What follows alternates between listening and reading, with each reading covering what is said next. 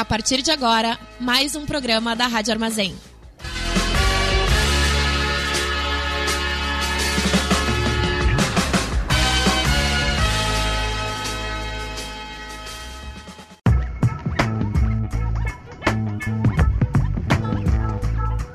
Começa agora o programa do Boca Jornalismo na Rádio Armazém. Olá para você que está isolado, isolada ou está trabalhando. Começa agora o programa do Boca Jornalismo na Rádio Armazém. A gente segue aqui com vocês todas as segundas-feiras às 19 horas na Rádio Armazém com um programa inédito. O Boca é uma iniciativa de jornalismo alternativo, aprofundado e local aqui em Santa Maria. Se quiser ouvir os programas que a gente produziu ao longo do ano passado e do começo desse ano, pode procurar a gente no Spotify ou no Mixcloud. Eu sou Maurício Fanfa, sou produtor editorial e pesquisador e membro do Boca Jornalismo. E tô aqui com o Luan Romero. E aí, Luan? Oi, pessoal. Eu sou o Luan, sou jornalista, mestrando em informação. Defendo esse ano, espero. E repórter aqui no Boca Jornalismo. Lembrando que, se você ainda não nos conhece, a gente publica tudo que a gente produz lá no site bocajornalismo.com. Também estamos no Facebook e no Instagram, arroba bocajornalismo.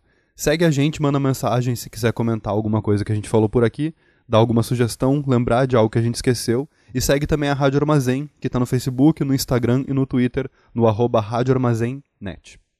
Se você tem escutado os programas da Rádio Armazém, sabe que a programação da rádio está um pouco diferente por causa da Covid-19. Tem programa inédito todos os dias, mas alguns, tipo do Boca, têm sido gravados e não ao vivo como eles costumavam ser. A gente não sabe até quando vai ser assim e, respeitando o isolamento social, nós estamos nas nossas casas e gravamos o programa antes das 19 horas, o horário que ele costuma ir para o ar. Nós gravamos tudo usando as plataformas Jitsi e Audacity, que tem código aberto. A gente aproveita esse momento para pedir desculpa se houver algum ruído causado por problema de conexão ou alguma coisa do tipo. Qualquer sugestão que você tenha sobre o formato, por favor, manda para a gente. Antes da pauta principal do programa, vamos ouvir o boletim que a Leandra Kruber preparou pra gente com as últimas informações locais e regionais sobre a Covid-19. Boa noite, Luan. Boa noite, Maurício. Boa noite também pro Edson e para todo mundo que está nos ouvindo. Eu sou a Leandra Kruber, integrante aqui do Boca Jornalismo, e venho agora com o boletim sobre as mais recentes notícias e atualização dos números relacionados à Covid-19 no Brasil, no Rio Grande do Sul e também em Santa Maria. Aqui na cidade, os casos cresceram consideravelmente na última semana, agora são 192 casos confirmados. E tem um novo decreto municipal aí que amplia o horário de funcionamento do comércio. A justificativa para isso é que com o horário ampliado, a circulação de pessoas vai ser mais espaçada e não vai acontecer tantas aglomerações. Agora, o comércio em geral vai funcionar das 9 às 18 horas. Bares, restaurantes, shoppings e centros comerciais também vão poder funcionar por mais tempo.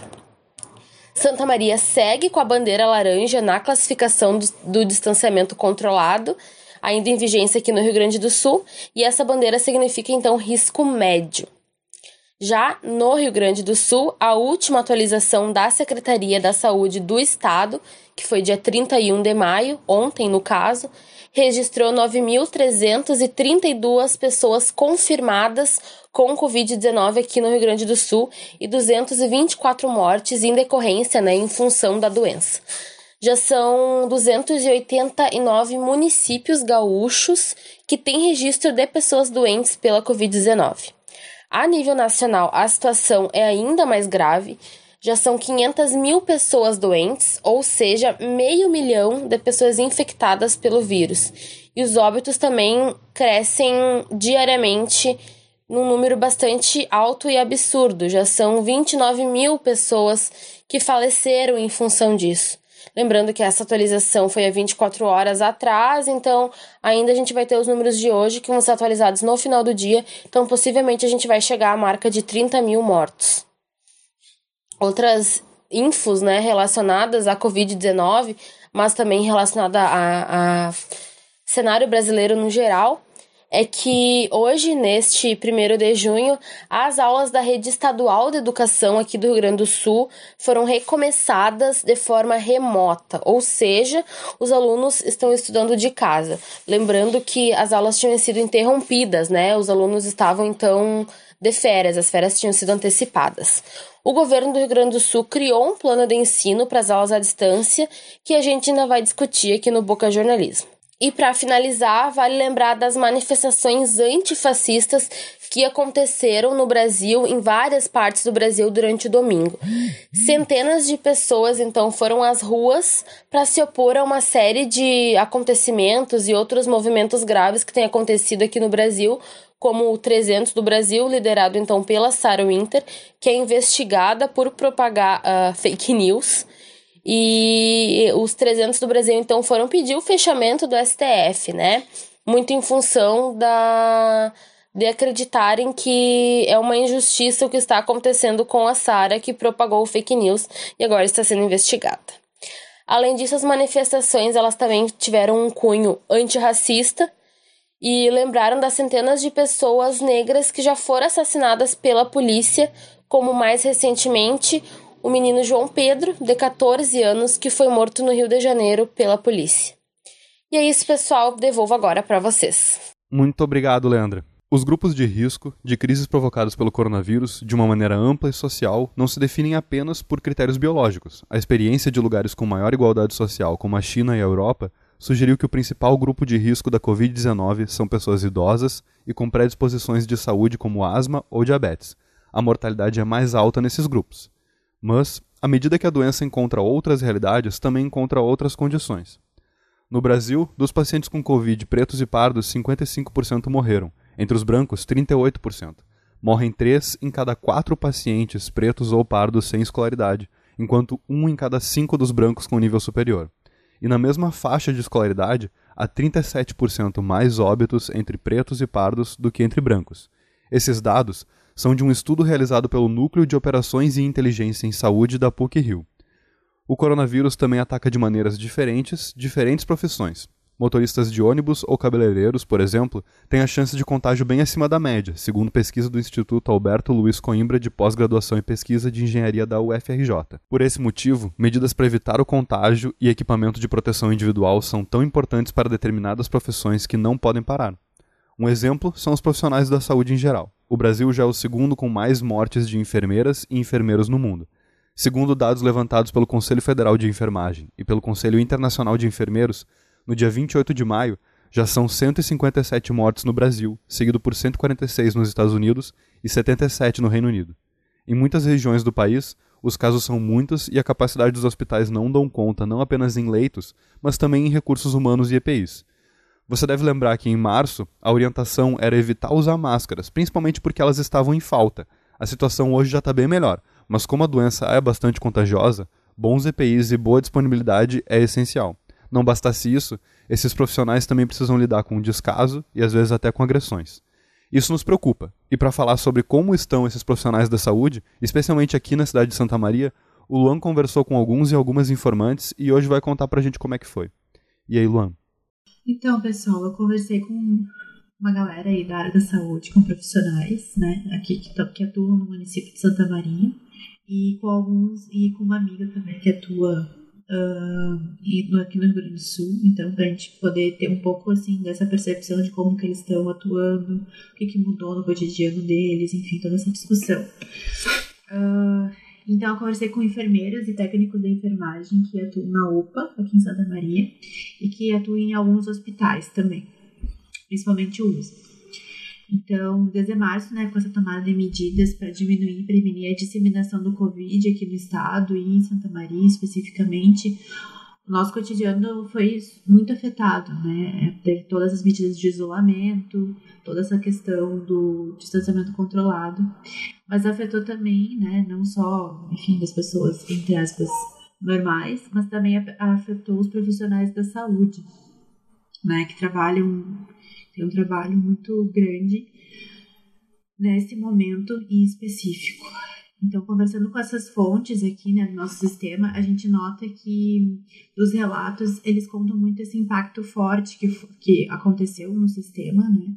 com mudança de hábitos e nos protocolos de atendimentos. Uh, foi meio quase assim unanimidade entre todos com quem eu conversei que um, eles começaram a saber sobre a Covid lá em fevereiro, março, quando ainda não tinha chegado no Brasil. E quando e eles realmente assim não esperavam que que fosse chegar e que fosse se alastrar de uma forma tão uh, assim como está hoje, né? A gente está no primeiro dia de junho, já desde, a gente contar desde, desde março, metade de março para cá, quando a gente teve as primeiras medidas do governo do estado, do governo municipal, uh, a gente teve uma escalada muito grande em alguns municípios no Rio Grande do Sul.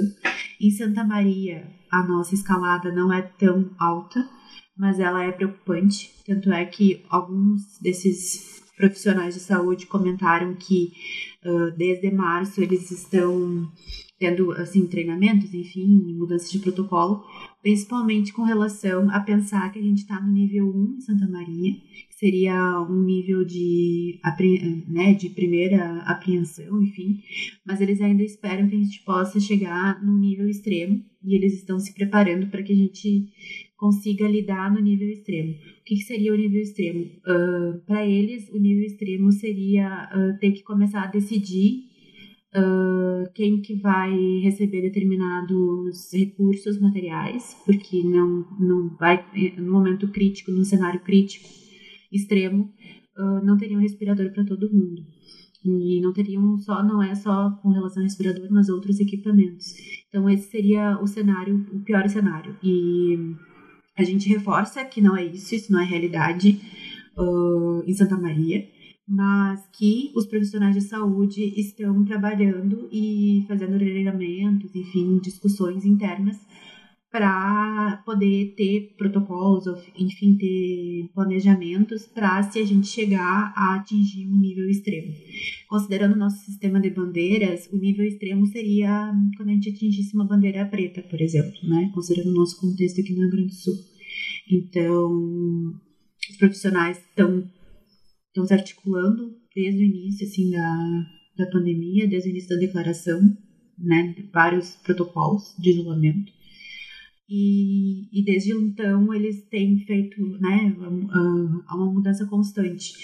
Essa mudança constante assim tem afetado muito no sentido de que eles precisam estar tá sempre tendo que se atualizar, não que se atualizar fosse uma coisa que não fosse feita antes da pandemia, mas que a atualização durante a pandemia ela é, base, ela é quase diária, assim.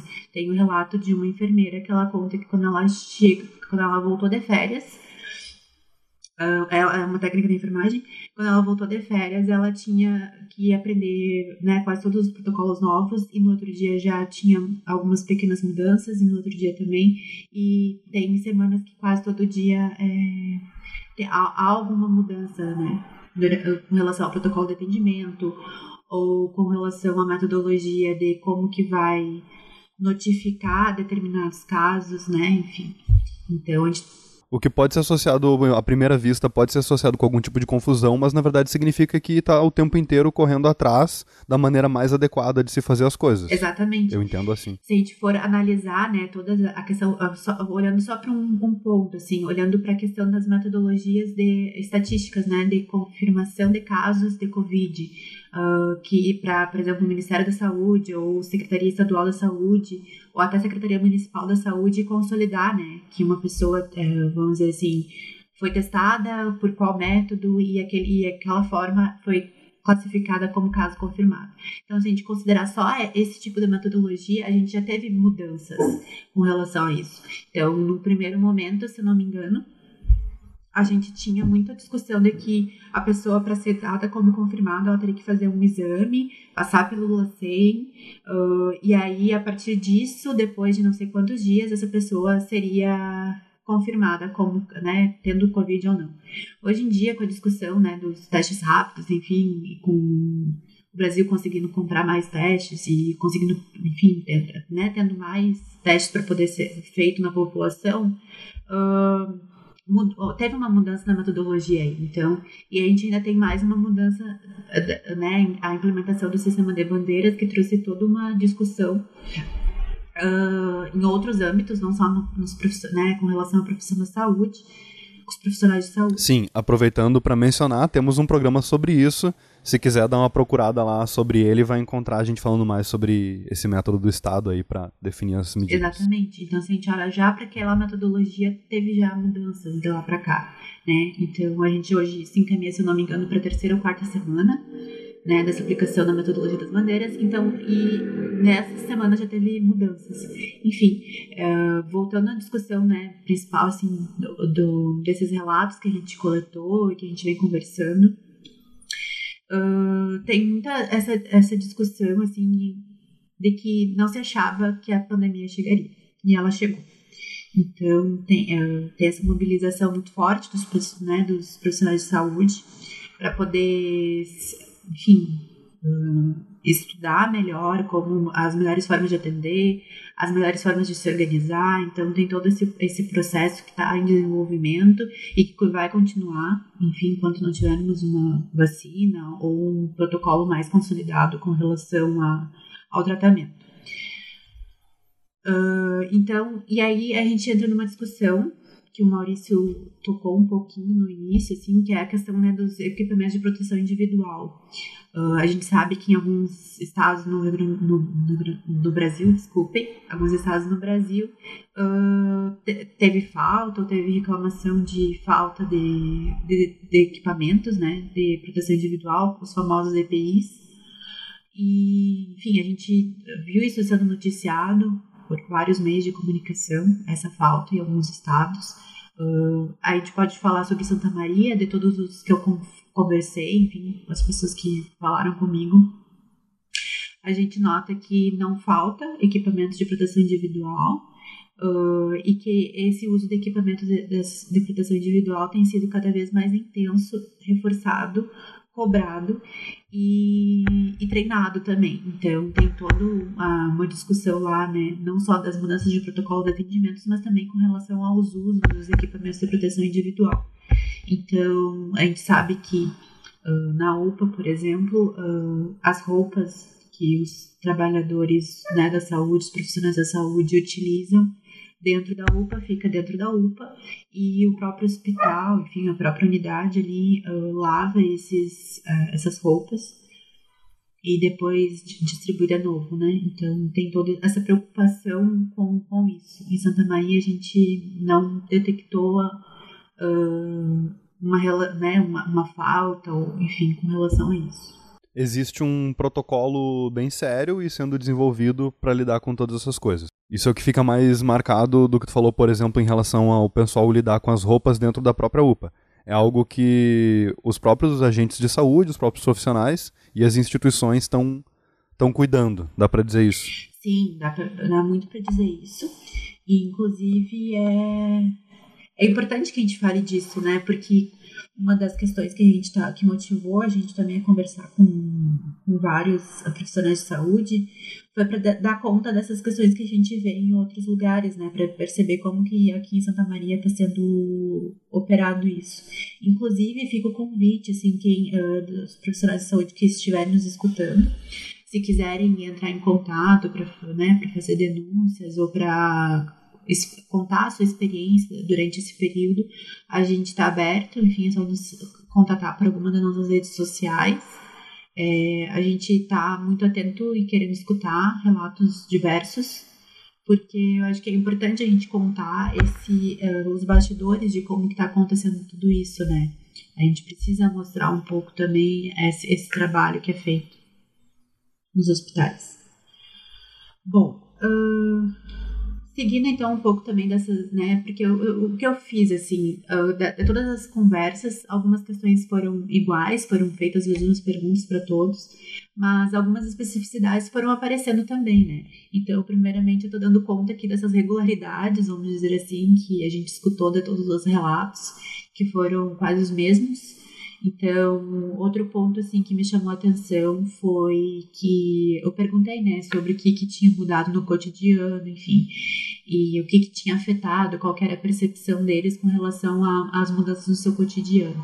E uma das mudanças e que eles, a maioria deles relatou que sente falta é do contato mais próximo, tanto com colegas de trabalho, por exemplo, quando tem troca de plantão, né? Quando uma equipe sai, por exemplo, de tarde, estou dando aqui um exemplo fictício, mas só para explicar o que seria essa troca de plantão, quando uh, aí uma equipe está trabalhando durante a tarde e aí eles vão ter que, uh, né, termina o seu expediente, eles precisam passar as informações para a próxima equipe da noite, por exemplo.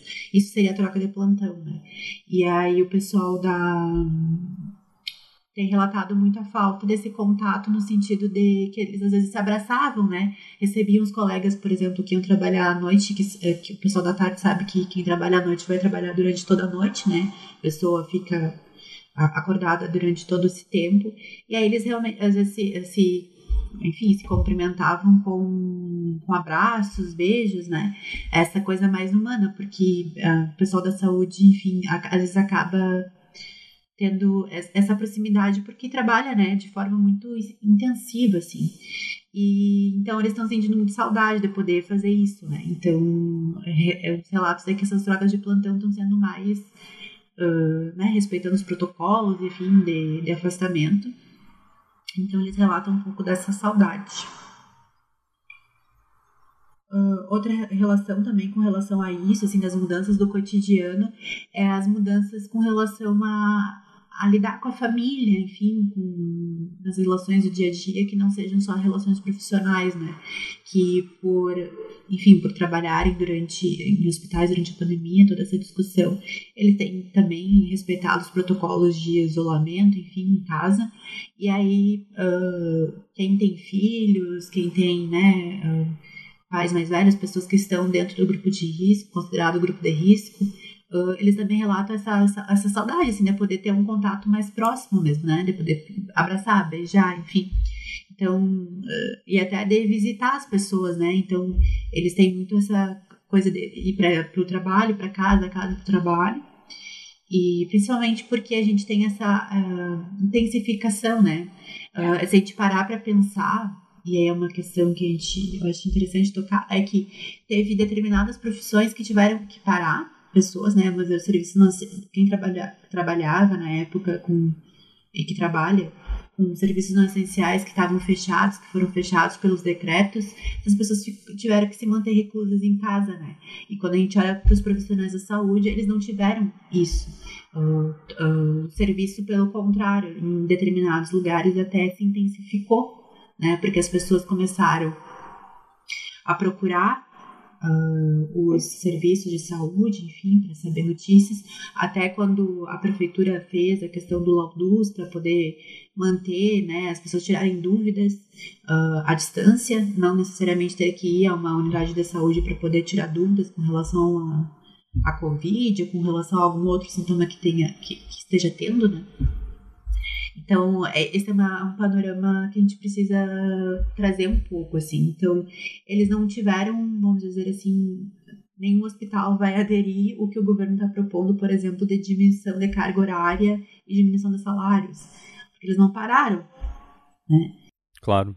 Isso sem falar no próprio trabalho extra, que é todos os protocolos de segurança aumentados, né? Exatamente, a tensão aumenta, né? A tensão de ter que lidar com, com toda a, essa discussão mais interna, né? Porque isso é importante também ressaltar, assim, os profissionais de saúde, eles são uh, treinados, são especializados, mas também são seres humanos, né? Então, essa questão de, de ter medo, enfim, de, de, lidar com o incerto, é uma coisa que já permeia, de certa forma, o dia a dia desses profissionais, mas que no contexto da pandemia se exacerba um pouco mais, né? Enfim, tem alguns que, uh, que relataram que estão tentando ter uma atitude mais, vamos dizer assim, produtiva, positiva com relação a tudo que está acontecendo. Uh, para tentar não entrar muito nessa numa onda de ter medo, de, né, de enfim se desesperar, enfim, então ele já tem também essa discussão interna de evitar, né, um, ao máximo, uh, aumentar tensões que não precisam ser aumentadas. E aí, né, nessa discussão dos protocolos, tem, tem tido muitos treinos, né, e cobranças com relação ao uso disso, então é importante a gente perceber que durante a, uh, a pandemia, né? Eu vou citar um caso aqui nacional, mas é só para a gente ter uma noção de como que isso pode acontece, né? Mas com relação, por exemplo, aos, às pesquisas que, são, que estão sendo feitas com diferentes tipos de medicamento, né? Para tentar com, uh, combater o vírus ou diminuir a disseminação dele no corpo de alguém, enfim. São feitos uh, diversos protocolos, né? Então, e como são uh, investigações científicas, precisam seguir determinadas rigor, rigor, né? Rigor da pesquisa. Então, por exemplo, a, a tem que receber às vezes uh, vários medicamentos, um medicamento que nenhum deles vai ter uh, identificação de se é o medicamento, se é um placebo, enfim, toda uma discussão aí que é feita nessa, né, nesses, nessas pesquisas específicas de testagem de medicamentos. Então, isso é, é, nem todo mundo às vezes vai ter uma familiaridade muito rápida de se adaptar a isso, né? Porque é, essas testagens em tempos, vamos, entre aspas, normais são feitas, mas não são feitas com tanta intensidade, né? Então a gente precisa levar em consideração também que às vezes os profissionais da saúde precisam ser treinados e relembrados de determinados protocolos, né, ao longo de tudo isso. E é o que a gente conseguiu perceber pelo relato, assim, que está tendo, né? É, então é importante a gente destacar isso também. Luan, uh, uma das preocupações maiores que eu tive, assim, quando a gente levou esse assunto para a reunião de pauta aqui do Boca, foi porque a gente teve, por exemplo, assim, no 1 de maio, quando era o Dia do Trabalhador, a gente teve um protesto de enfermeiros e de técnicos de enfermagem na frente do Palácio do Planalto. E um, um manifestante, na verdade vários manifestantes, mas um deles especialmente, que depois foi identificado como o Renan da Silva Sena, que era inclusive um funcionário terceirizado do Ministério dos Direitos Humanos, ele foi bastante violento assim para cima do, dos enfermeiros, das enfermeiras que estavam ali protestando. E esse foi um caso que ficou especialmente famoso por causa que teve um vídeo que viralizou desse caso de, de agressão, né? O cara estava tentando impedir os profissionais de pedirem melhor, melhores condições para o seu trabalho. A gente também viu casos, por exemplo, de profissionais em São Paulo, no Rio de Janeiro, que eram agredidos no metrô em função de estarem, por exemplo, com roupas brancas, né? Não necessariamente as roupas que estavam usando no trabalho, afinal, tradicionalmente estavam usando os EPIs e coisas do tipo, mas em função de estarem com roupas brancas eram identificados como profissionais de saúde e isso gerava um medo, um receio por parte da população no, no transporte público que fazia com que essas pessoas fossem agressivas e até coisas tenebrosas, tipo jogar uma marmita, que foi um dos casos também que ficou bem famoso nessa época. Isso, se eu não me engano, era final de março, começo de abril. Uh, bah, isso tudo é bastante revoltante, por causa que a gente espera que. a gente Eu imagino que esses profissionais esperem como tem sido feito, né, muitos aplausos, porque é realmente o que eles mais do que merecem. A gente tem visto casos desse tipo de descaso aqui em Santa Maria, que tipo de, de sensação e preocupação em relação a esse tipo de coisa tu sentiu junto das pessoas com quem tu conversou? Uh, das pessoas com quem eu conversei, né, uh, uh, daqui de Santa Maria, enfim, eu percebi muito que eles têm, não têm, não têm notado esse tipo de de enfim, de manifestação mais hostil, podemos dizer assim, né, desse, desse agredidos, enfim. Inclusive tem um relato de uma técnica que ela falou que ela estava voltando para casa e ela estava com com o jaleco, não com jaleco, com uh, ai, é um, moletom, né, que tem, e aí no moletom dela tinha lugar onde ela trabalhava, né, onde ela trabalha. E aí uma senhora viu que ela, né, que ela trabalhava no hospital, enfim, e aí falou para ela que inclusive ia rezar por ela porque ela era um anjo nesse momento. Então, a gente tem tanto, a gente tem os, esses, né, esses relatos pelo menos, né, das pessoas, enfim, é aquela coisa do universo das pessoas que eu entrevistei, uh, a maioria delas não relatou assim uma percepção hostil com relação a, ao resto da população, assim, no geral.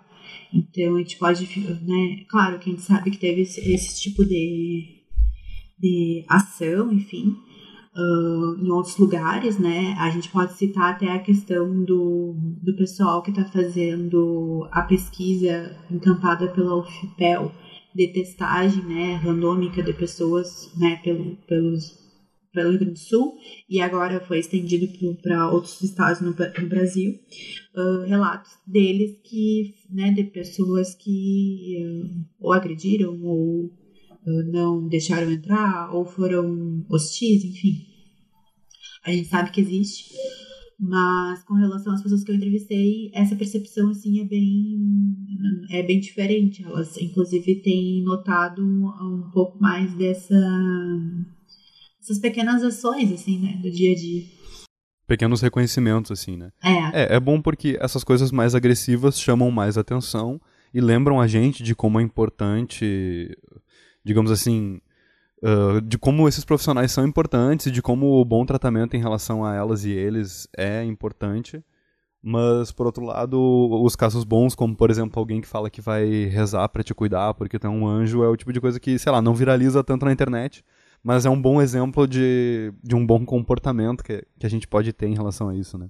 Exato, e uma coisa que chamou atenção, assim, né, me chamou atenção desses relatos é, é muito essa, uh, esse, esse lugar que eles se colocam também de sim, tenho minhas questões, né, tenho, vamos dizer, tenho família, fico preocupado com meus familiares, mas eu me coloco, tento me colocar no lugar de não ficar tanto atento a essas questões mais, vamos dizer assim, danosas à saúde mental, sabe? Então, os profissionais de saúde né, têm, têm atuado muito nessa nessa prevenção, assim, e eles têm se, tentado se cuidar um pouco mais também com relação a isso. Inclusive, uma das, um dos motivos pelo qual Santa Maria, digamos assim, sobe mais devagar nesses, nas bandeiras do, do distanciamento controlado do Estado é porque a gente tem uma grande disponibilidade de hospital, de leitos e de pessoal nesses hospitais, né? Comparado, por exemplo, com outras regiões. Sim, é, comparado com outras regiões, a gente tem uma capacidade alta. Uh, e agora, olhando os, os, dados que tem no governo do estado, a gente tem uma, ocupa, uma taxa de ocupação dos leitos de UTI adulto em Santa Maria de 63, uh, aproximadamente 63%. Então, né, do total, a gente tem um pouco mais da metade ocupado. E isso nos, nos ranqueia de uma forma um pouco. Uh, né, faz com que a nossa gradação no ranking das bandeiras seja um pouco mais lenta, assim. Mas é como eu falei, assim, a gente tem essa grande disponibilidade em Santa Maria, mas uma coisa que me marcou, assim, daí, entrando um pouco nessas especificidades dos relatos, é que, por exemplo, a gente está no nível teoricamente 1, um, podemos dizer assim, né, de considerando níveis extremos, a gente está na bandeira laranja, então a gente está na segunda bandeira, né, em termos de de discussão quando o governo do estado faz esse mapeamento, mas uh, eles estão em prontidão para chegar em uma bandeira extrema, né? Pensando nisso. E uma delas, assim, uma das pessoas com quem eu conversei, fala inclusive que, assim, um outro uh, cenário que foi tão assim, de impacto forte ao sistema que eles estão usando um pouco, que ela usou assim como comparação foi quando a gente teve a tragédia da Boate Kiss, né, a tragédia de Santa Maria. Então, eles estão preparados para que a gente chegue no nível extremo, né? Então, e, e o nível extremo que eles têm assim de, de referência, né, é, foi esse momento bem traumático aqui para a cidade. Então, a gente pode pensar que um, não, eu reforço, né? Não é esse o nosso cenário. Espero, né? Eu acho que a gente pode esperar que não, que a gente não chegue a atingir um, um pico assim tão forte, mas eles estão se preparando, né? A gente tá chegando nos 30 minutos de programa, mais ou menos. Eu queria perguntar para ti se tem mais alguma coisa mais factual assim que tu queira mencionar sobre, que tu queira falar sobre. E aí, caso não, que, caso não tenha mais nada, ou caso tu prefira dar, dar segmento, eu queria também que tu falasse um pouquinho assim, metalinguisticamente, porque a gente também curte bastante debater metalinguisticamente, jornalismo e coisa do tipo, uh, um pouquinho sobre essa. sobre, sobre esse trabalho que tu fez, e especialmente essa decisão de trabalhar com diversas fontes e trabalhar com elas meio anonimizadas, assim. Eu queria te ouvir falar um pouco sobre isso, acho que pode ser interessante para quem está nos ouvindo. Uh, assim, uh, eu não tenho mais muitas questões assim que surgiram das entrevistas, eu acho que eu consegui dar um, um panorama aí. Porque a ideia, assim, a gente tem feito várias reuniões, nós, né, no Boco, o Maurício participa, enfim, né, todo mundo, as gurias, Cauane, Leandra, Viviana, Bruna, enfim, se eu tô esquecendo alguém, me desculpem. Esse é, é a pior coisa de citar todo mundo por nome. Mas a gente tem feito as uh, reuniões, assim, e a gente debate no nosso grupo interno também muito essa questão de que a gente tem as ferramentas que são colocados em ordem nacional, assim, a gente pode dar como exemplo aí o próprio final de semana, o que, que foi esse final de semana, quando tu olha, né, para todas as manifestações que ocorreram. Uh, e a gente vê também um acirramento muito dessa questão uh, das pessoas, assim, ver esses relatos de pessoas que agridem profissionais de saúde, de, de saúde agora no momento de pandemia, ou pessoas que são hostis, sabe? A gente, vê, a gente viu esses relatos acontecerem a nível nacional. E aí, como a gente tem essa abordagem de falar sobre Santa Maria, a ideia foi tentar fazer um panorama, conversar com vários para a gente ver como é que eles estão percebendo, se isso tem, uh, tem implicação aqui em Santa Maria ou se não, não é uma realidade local, enfim. E a ideia foi essa, assim, conversar com vários hum. profissionais. Eu acho que, inclusive, a gente ainda continua aberto a escutar relatos. Quem quiser nos procurar, até estudantes também, a gente quer eh, escutar os estudantes de que, né, que são filiadas às ciências da saúde, a gente quer ouvir esses relatos, porque é importante, eu acho, a gente trazer um pouco essa nossa realidade mais local, né, em contraposição com o que está acontecendo em outros lugares. E dessas pessoas com quem eu entrevistei, um dos pontos que eu queria que eu queria mapear assim desse panorama foi como que essa pessoa percebeu, como que ela soube pela primeira vez sobre a covid. Essa foi uma pergunta que eu fiz para todos porque eu acho importante assim, a gente dar essa dimensão de que ninguém estava esperando. Por exemplo, teve uma que relatou que a primeira vez que ela ouviu sobre a Covid, sobre essa história, foi quando a China estava construindo hospitais uh, hum. lá. E hospitais de campanha em, tipo, seis, oito dias. E aí, surgiu o, o, hospital na China. E ela disse que chamou a atenção ela, a, dela muito essa rapidez, assim, e essa coisa. Só que ela disse que na época ela nem pensava que fosse chegar no Brasil da forma como chegou, sabe? E, e então essa foi um primeiro, primeiro panorama. Outra questão também que foi interessante, assim, de perceber é essa coisa da de como que eles estão lidando com o seu cotidiano, né? O que, que mudou no cotidiano deles. Porque é aquela coisa, como eu falei, uh, eles não pararam, né? As pessoas não, eles não pararam de trabalhar, uh, não vão ter redução de carga horária, né? Como outros trabalhadores podem ter. Uh, e eles estão na linha de frente, né? Eles estão vendo coisas que às vezes a maioria das pessoas não vai ver. Enfim. Uh, mas ao mesmo tempo eles já são profissionais também que são obrigados, não, obrigados não, mas eles são treinados, né? Eles basicamente escolheram essa profissão e são treinados para lidar com os extremos da vida, né? Então, é uma coisa que faz parte do cotidiano de determinados profissionais, especificamente aqueles que trabalham em hospitais, enfim, uh, trabalham com os extremos da vida. E trabalhar nesse lugar é um, é um trabalho que precisa ser de constante aperfeiçoamento, é de constante também. Um, se, se, se, sempre se colocando nesse lugar né, de, do extremo. Então, foi, foi interessante buscar também compreender como eles estão percebendo essa mudança de percepção. Mudou? Não mudou? Porque, teoricamente, o risco, dependendo do lugar onde se trabalha, ele sempre existiu. Na pandemia, ele se exacerbou ou não? E uma dessas questões foi importante, assim, porque a gente percebe que todos eles veem que existe uma mudança de percepção, mas ao mesmo tempo, né, de percepção com relação ao risco, mas ao mesmo tempo eles também uh, tentam se colocar nesse lugar de estar tá sempre buscando aprender, de buscar uh, né, aperfeiçoar determinados protocolos, porque é preciso, porque a gente não sabe uh, se existe, se vai existir um tratamento, como que a gente pode fazer, como que a gente pode mudar, e as informações, né, estão sempre correndo, assim, estudos científicos, uh, relatos de outros lugares, e não é só com relação aos atendimentos, mas é com relação à organização mesmo do trabalho, né, Então, é, assim, foi bem interessante fazer essa, ter essa abordagem mais panorâmica. E a gente vai continuar com ela, então acho que foi um primeiro momento que a gente fez. Mas, enfim, eu acho que os nossos canais aí de comunicação estão sempre abertos. E se a gente também se deparar com alguma denúncia, enfim, alguma discussão, assim, nesse sentido a gente vai noticiar. Eu acho que o interessante de todo esse mapeamento foi que a gente conseguiu, vamos dizer assim, acalmar um pouco o coração com relação a algumas discussões que a nível nacional têm sido muito fortes, mas que localmente a gente percebe que não está tendo. Né? Como o Maurício falou, é bom que certos comportamentos uh, hostis não estejam acontecendo e que a gente incentive as pessoas a olhar para esses profissionais de uma forma mais uh, acolhedora então, eu acho que é importante isso, esse lugar assim, de jornalismo com relação a, a não só a mostrar a história, a mostrar o que está sempre acontecendo, entre aspas, de ruim, mas o que está acontecendo também e que está seguindo uma, uma certa.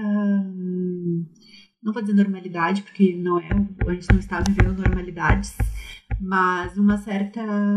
um caminho benéfico, né, em termos Sim. sociais e que a gente saiba que se for o caso da gente precisar da, da gente precisar desses e dessas profissionais, a gente vai ser recebido por eles com muito com muitos protocolos de segurança e com bastante carinho também de alguém que que tá lá por, tanto para uma situação extrema, carinho não, carinho não é a palavra adequada, né, mas tipo com cuidado de alguém que tá lá para uma situação extrema e também tá lá assim como a gente enfrentando um problema global, digamos assim de também estar tá, às vezes distante das pessoas que gostam e coisas do tipo, né?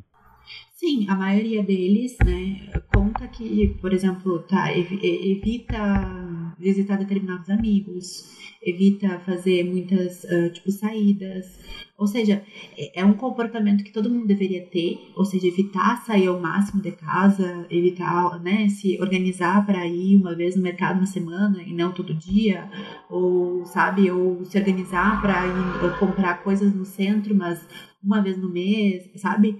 Uh, são pequenos cuidados que todo mundo deveria ter, mas que para eles fica muito mais, assim, uh, intenso mesmo, né? E, enfim, eu acho que esse é um, é um relato importante. Eu acho que são pessoas que estão mais conscientes também, talvez, da situação, né? Sim, é, isso, assim, é, essa coisa da consciência, e eu acho que até a questão, assim, de... Da, da relação mesmo com o que é a profissão, sabe? ser um profissional no quê? Tanto fisioterapeuta, técnico de enfermagem, enfermeiro, médico, farmacêutico, todas essas uh, várias outras profissões que são vinculadas à área da saúde, enfim, é, eles estão, eles né, têm essa questão de escolher uma profissão assim, como eu já falei, que vai lidar com os extremos da vida. E ao mesmo tempo, o que me deixa muito assim, interessante dos relatos que a gente escuta é que eles estão muito preocupados com outros cenários estão preocupados em se uh, em garantir que eles vão ter uma boa ação se, um, se o cenário for um extremo, né? Então, e extremos muito difíceis, né? De ter que lidar com decisões éticas de, por exemplo, usar um respirador em determinadas pessoas, em determinada pessoa e outra não, porque não tem respirador para todo mundo. Esse é um cenário hipotético, extremo, que em alguns lugares no Brasil já acontece, já aconteceu, e que em Santa Maria a gente não tem, mas que eles estão, sabe, vamos dizer assim, se planejando para que se acontecer isso, eles consigam ter uma ação muito uh, rápida, efetiva, sabe, buscando e claro que o que eu tô falando assim é rápido e efetivo, considerando esse extremo da vida. Às vezes vai ser o que vai determinar se uma pessoa vai conseguir se recuperar ou não. Então, essa rapidez é, é, importante, né? E eu acho que, assim, dos relatos que eu escutei, todos eles estão preocupados com isso, assim, com esse cenário extremo e como que eles vão poder agir de uma forma muito uh, positiva, benéfica, né, com, nesse cenário. Então, é importante, assim. Mesmo que é, reforço, nós estamos, estamos longe disso. Mas é aquela coisa, né? A gente tem todo o sistema de bandeiras, a gente precisa reforçar determinados hábitos de isolamento por enquanto. Uh, a gente não tem vacina ainda, a gente tem vários estudos, Uh, mas a gente não, ainda não tem uma, uma vacina, a gente não tem também uh, um tratamento consolidado com relação a, a, algum remédio, algum retroviral que ajude a diminuir a disseminação do vírus, né, quando ele se instala quando uma pessoa né, é contaminada. Então, é, é uma pandemia de uma ordem diferente, inesperada, nesse sentido, assim, ninguém tem uma resposta a gente tem vários debates, inclusive foi muito politizado essa discussão e foi e continua sendo politizada essa discussão com relação a esses tratamentos com remédios, com diferentes drogas. Uh, mas, assim, em termos científicos, em termos de estudos, de mapeamento e de aplicação e de testagem e de ver quais são os benefícios, a gente não tem ainda algo que balize tudo isso, né? Então, a gente tem relatos esparsos, a gente tem um, vários estudos sendo colocados em ação, mas a gente ainda não tem resultados concretos de que determinado remédio é o melhor remédio. Então, é, é toda uma discussão aí posta, mas que a gente precisa reforçar esses hábitos de isolamento enquanto a gente ainda não chega num cenário mais, vamos dizer assim, que a gente possa respirar um pouco mais aliviado. Sim, Luan, vamos pro boca a boca? Vamos. Boca a boca. As indicações do Boca Jornalismo para a sua semana. No boca a boca, cada participante do dia dá uma dica para quem está nos ouvindo. Luan, o que, que a gente não pode deixar de ver, ler, ouvir ou fazer nessa segunda-feira e até a próxima? Então, a minha no boca a boca vai ser duas séries. Uma é, é do Netflix, que se chama Girl Boss. Uh, conta a história da Sofia. Uh, a Sofia é inspirada na, na, história da Sofia Maruso, Maruso, que ela foi a criadora do Nestgal, uma um empreendimento nos Estados Unidos no, na época aí do, do dot-com, quando teve a bolha do dot-com na economia. E aí ela criou esse site de, de varejo de roupas. E aí Girl Boss meio que mapeia um pouco disso. Mas assim, a, é, eu acho a, a série tem um humor muito ácido, muito peculiar e que fala muito sobre uma geração de jovens que que até certo tempo atrás ainda existiam, né? Daquela coisa de tipo, ah, precisamos ter, fazer um milhão antes dos 30 anos, uma coisa muito capitalista selvagem, assim. E, mas é muito engraçado esse humor ácido, assim, da, da série. Eu acho muito, muito, muito engraçado. E a Sofia, eu adoro a atriz que faz a Sofia também. Eu acho que ela faz, assim, de uma maneira muito sagaz, assim, a, todas as tiradas dela. E outra série também que eu vou indicar é Girls in a House, que é uma série que surgiu no YouTube. É uma websérie animada. Uh, e aí ela fez bastante sucesso, assim, ali pelos anos. Deixa eu só dar uma olhadinha aqui. 2014, 2015, principalmente 2015, 2016, mas ela continua até 2020. A gente ainda tem uma temporada, a quinta temporada em 2020. E ela é feita pelo Raoni Phillips, está no YouTube, se vocês procurarem por, por How TV. Uh, e é muito engraçada, porque é uma série que é, base, é, ela é toda feita com simulação da vida real do The Sims 4, então, tipo, são personagens do The Sims. E eles são personagens também de um humor muito ácido e muito brasileiro, peculiar, assim, nessa coisa de, tipo, ter umas, umas sacadas muito engraçadas. Então, fica o convite, eu acho muito legal as, as duas séries. E quem tiver um tempo aí, quiser desanuviar um pouco e rir um pouco da, das idiosincrasias da vida, pode olhar. Alô, a gente tinha muito que ter invertido a ordem e tu ter apresentado o teu boca a boca por último, Sim, por causa que... a gente vai terminar. É, a gente vai terminar com uma, uma vibe meio A bad. gente vai combinar assim, o Maurício vai falar a dele, e aí depois eu volto e lembro que existe Girls in the House e Girl Boss, tá? Perfeito. E fica também a dica aí da pessoa administrar a ordem a qual ela vai consumir esses conteúdos, né? Porque eu queria indicar um joguinho de flash, desses de navegador, chamado One Chance. uma chance. Quem quiser jogar no Google vai encontrar, porque ele tem vários sites diferentes, tipo Clique Jogos e tal. E a grande pira desse joguinho é que ele coloca um cookie no teu navegador e ele identifica que tu já jogou aquele jogo e ele só te deixa jogar aquela única vez. Então, quando tu começar a jogar, tu só vai ter aquela chance.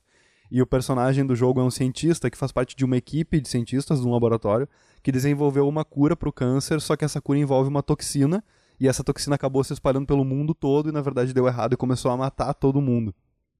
E aí tu é esse cientista no primeiro dia que começa a dar esse problema, e tu tem três dias para descobrir como reverter isso, e aí tu toma as ações em relação à vida do cientista, tu decide o que, que tu vai fazer em toda aquela situação de, de destruição e de desgraça que vai acontecendo nos dias seguintes, né?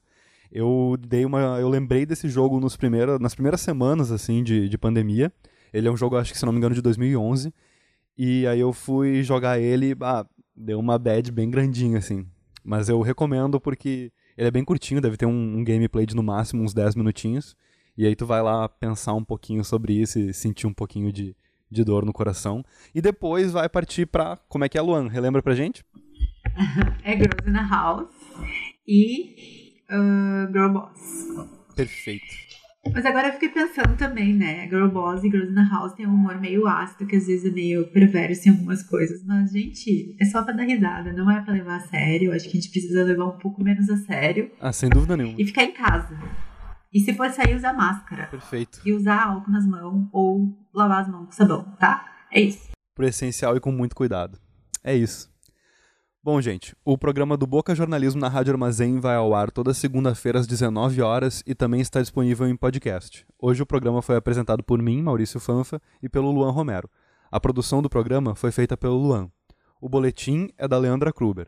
A arte é da Bruna Bergamo. As redes sociais ficaram por conta da Leandra Kruber e a edição do programa é comigo, Maurício Fanfa. A técnica da Rádio Armazém é com o Edson K. O Boca é uma iniciativa de jornalismo alternativo, aprofundado e local aqui em Santa Maria. Você pode conhecer o nosso trabalho, ler as matérias que a gente já publicou no site bocajornalismo.com ou nos procurar no Facebook ou no Instagram, arroba bocajornalismo. Pode entrar em contato com a gente também no e-mail bocajornalismo.gmail.com. Até semana que vem. Até, gente. Você ouviu o programa do Boca Jornalismo na Rádio Armazém.